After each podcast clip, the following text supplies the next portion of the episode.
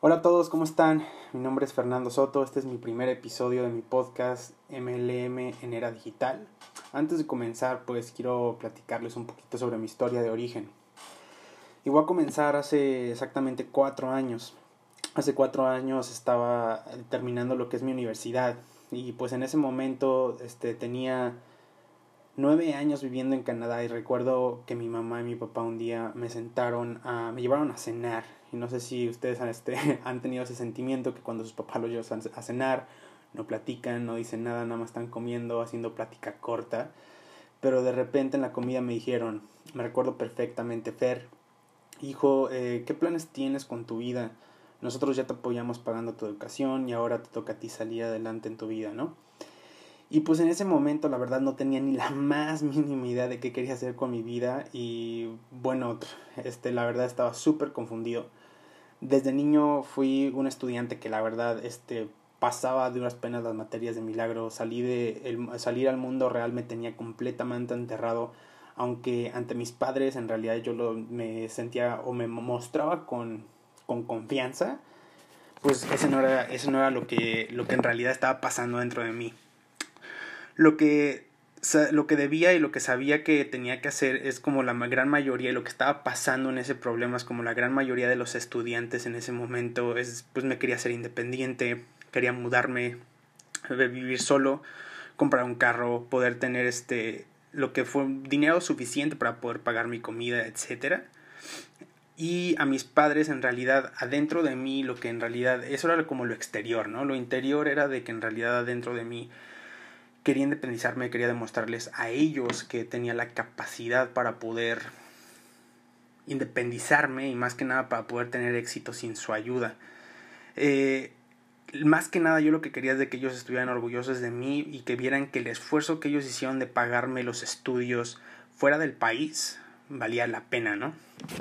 Así que en ese momento encontré un vehículo que me llevó a estaba tratando de encontrar un vehículo que me llevara a obtener eso de poder mudarme solo, tener dinero, etcétera, lo más rápido posible.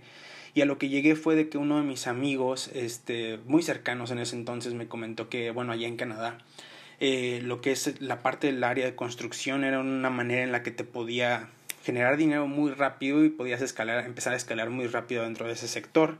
Entonces exactamente al día siguiente me conseguí un trabajo en construcción remodelando la estación de policías que está ahí en, en Vancouver. Pero me di con un problema, me estrellé con un muro, me di cuenta que tenía 10 meses, en 10 meses expiraba mi visa de estudiante, ya no, ya no podía, este, ya no la podía renovar, ya que como no estaba estudiando, ya había terminado de estudiar, este, ya no podía renovar esa visa. No tenía ni la más mínima idea de qué iba a hacer, entonces estaba súper espantado porque me iba a regresar a México y sabía que en México pues la situación era completamente diferente y solo faltaban meses. Y antes de regresar a México me acuerdo perfectamente que un amigo de la universidad, eran como unas, cuantas semanas antes, me acuerdo que yo estaba sentado en mi casa, eh, estaba pensando, estaba, estaba haciendo súper un buen de frío afuera, eh, estaba lloviendo estaba súper desesperado, no tiene ni la más mínima idea y de repente mm, suena mi celular, me llega una notificación, resultaba que era un amigo de la universidad que me estaba mandando un mensaje me dijo, Fer, ocupo que me marques ahorita ya. Le marqué por teléfono, le dije, Suri, ¿qué pasó?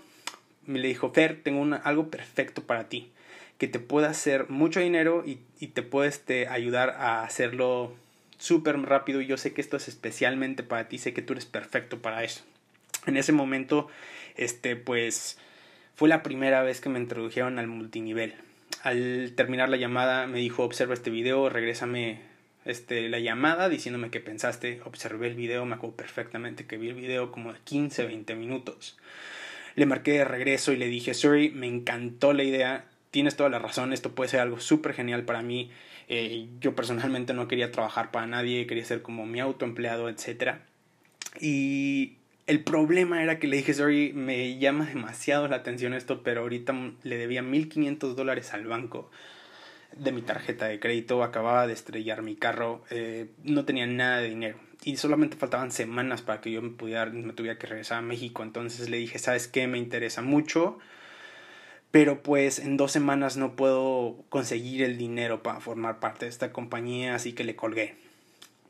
Regresé a México, me tomé un trabajo con una empresa súper grande de pinturas, eh, me, me, me, metí al sector de ventas, me iba bien, pero no era lo suficiente como para completar mi independencia aún, ¿no? Y lo peor es que tomé, o sea, todo lo que, todo lo que tenía era, era la única opción que tenía en ese momento porque pues llevaba años sin vivir en México y pues esa era la única opción que yo tenía. Pasaron unos cuantos meses, de hecho pasaron seis meses de estar trabajando ahí, ocurrió algo increíble. Recibí un mensaje de una amiga de la preparatoria que igual fue conmigo eh, en Canadá, hace mucho tiempo que no hablaba con ella y me comentó en un mensaje de texto que estaba viviendo en Querétaro, que tenía una oportunidad de negocio que mostrarme y como no estaba feliz en el momento donde estaba, fui.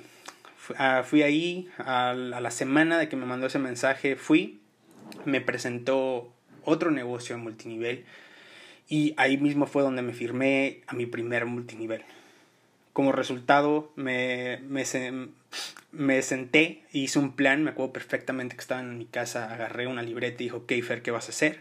Me senté, hice un plan, le iba a dar el 100% de mi energía a este negocio porque estaba completamente seguro de que iba a ser lo que me iba, iba a ser el vehículo que me iba a llevar a cumplir mis deseos de, de ser independiente y demostrarle a mis padres que tenía la capacidad de, de lograrlo. Así que al mes eh, de comenzar en, ese comenzar en este multinivel, renuncié a mi trabajo, gran error, eh, renuncié a mi trabajo completamente, entonces dije, ok, de aquí en adelante voy a dar el 100% de mi energía a este negocio.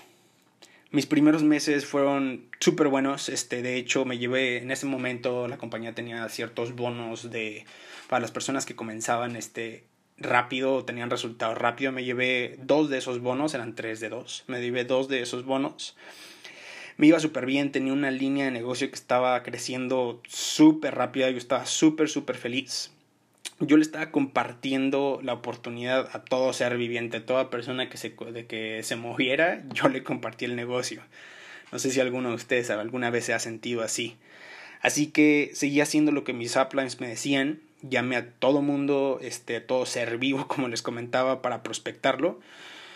Cuando digo a todo mundo, me refiero a todo mundo, personas que llevaba 10, 15, 20 años sin hablarles, o sea, amigos del kinder estamos hablando. Me refiero a todos y me empecé a convertir en ese amigo familiar que solo te llamaba para venderte algo, ¿no? Me convertí en esa persona que todos decían es ese amigo, ¿no? Como que lo voy a bloquear para no contestar la llamada.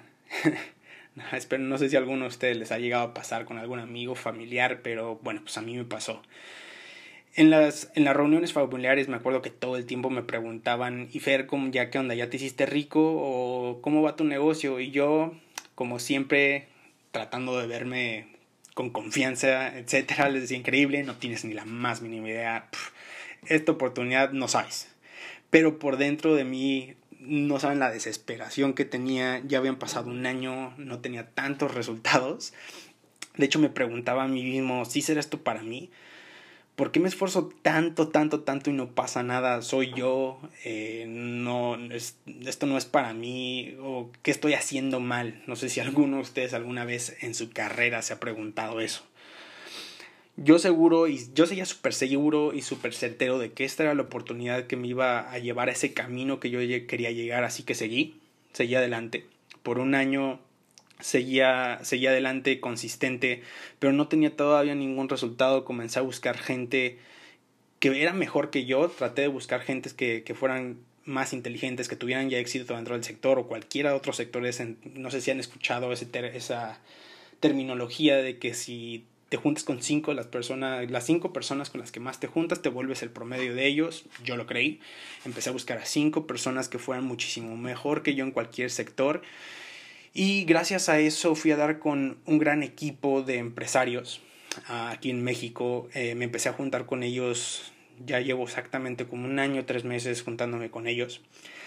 Empecé con ellos, este, empecé a, a mimicar todo lo que son sus hábitos, empecé a hacerlo ellos, lo que ellos hacían, empecé a juntarme literalmente como cuatro o cinco horas de mi día todos los días con ellos. Y gracias a esto pasaron un par de meses, pasaron cerca de nueve, nueve, diez meses. Esto fue hace poco, de hecho fue hace como seis meses que esto sucedió. que un día en una de las juntas me presentaron un, término eh, que hoy en día fue algo que, que, me cambió la vida. Este término se llama los embudos de ventas o los sales funnels también como son conocidos en inglés. En ese momento tuve una epifanía. Dije, esto, esto es lo que yo estoy buscando para que mi negocio de multinivel explote.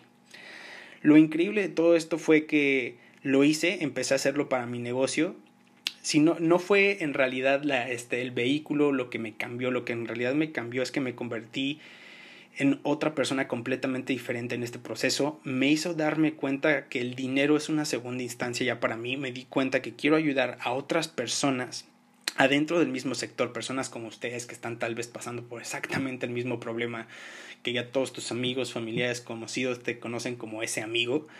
Y quiero ayudarlos a, quería ayudar a todas esas personas o las personas que más pudiera dentro de este sector que están pasando por este mismo problema a encontrar este mismo vehículo que yo encontré para automatizar todo de manera inteligente sin tener que pasar por esa montaña rusa de emociones.